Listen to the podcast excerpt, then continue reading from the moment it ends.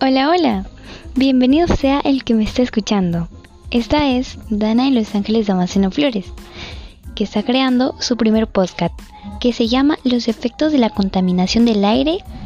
Y ustedes se preguntarán, ¿qué son los efectos de la contaminación del aire? Bueno, les informo que están de suerte, porque aquí les voy a responder todas sus dudas que tengan. Pero con respecto a la pregunta, mi respuesta es la siguiente. La contaminación atmósfera urbana aumenta el riesgo de padecer enfermedades respiratorias agudas. Hmm, ¿Y ustedes tienen idea de cuáles sean esas enfermedades? Bueno, una de ellas sería la neumonía y crónicas, como el cáncer del pulmón y las enfermedades cardiovasculares. Hmm, interesante. La contaminación atmósfera afecta a distintas formas a diferentes grupos de personas. Bueno, bueno, pero ¿ustedes sabían cuáles son los efectos del aire contaminado? Ok, les explico. Permanentes sobre la salud, envejecimiento acelerado de los pulmones y pérdida de la capacidad pulmonar. ¡Wow!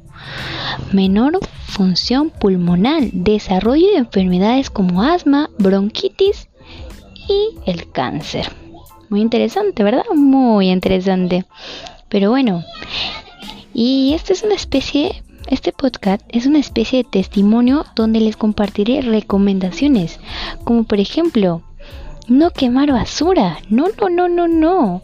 Segundo, reducir el número de personas que usen el transporte público.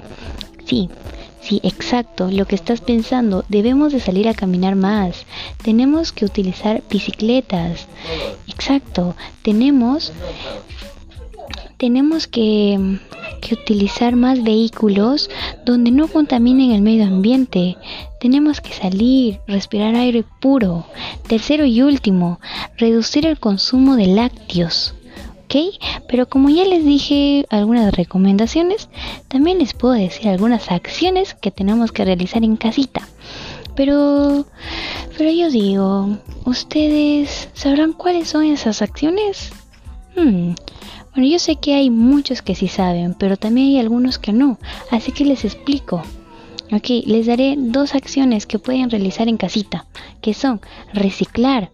Tenemos que reciclar todas las cosas que decimos que no nos vale, sí nos puede servir cuando le damos otro uso más adecuado. Segundo, no usar plástico de un solo uso. No, no, no.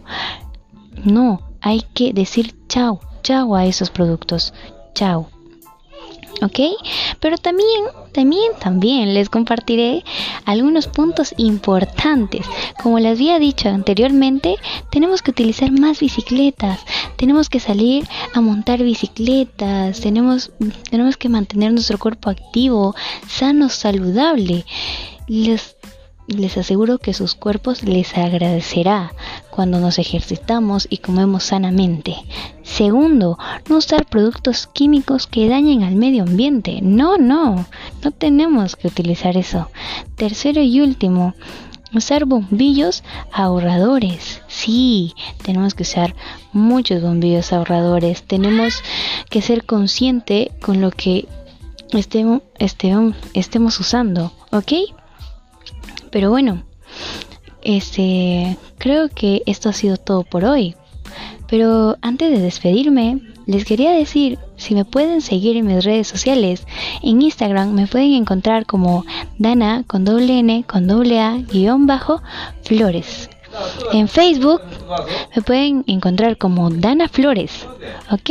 Ahí van a ver más recomendaciones, les daré más tips, mm, más acciones que podemos realizar y que nuestro aire, nuestro aire sea puro, ¿ok?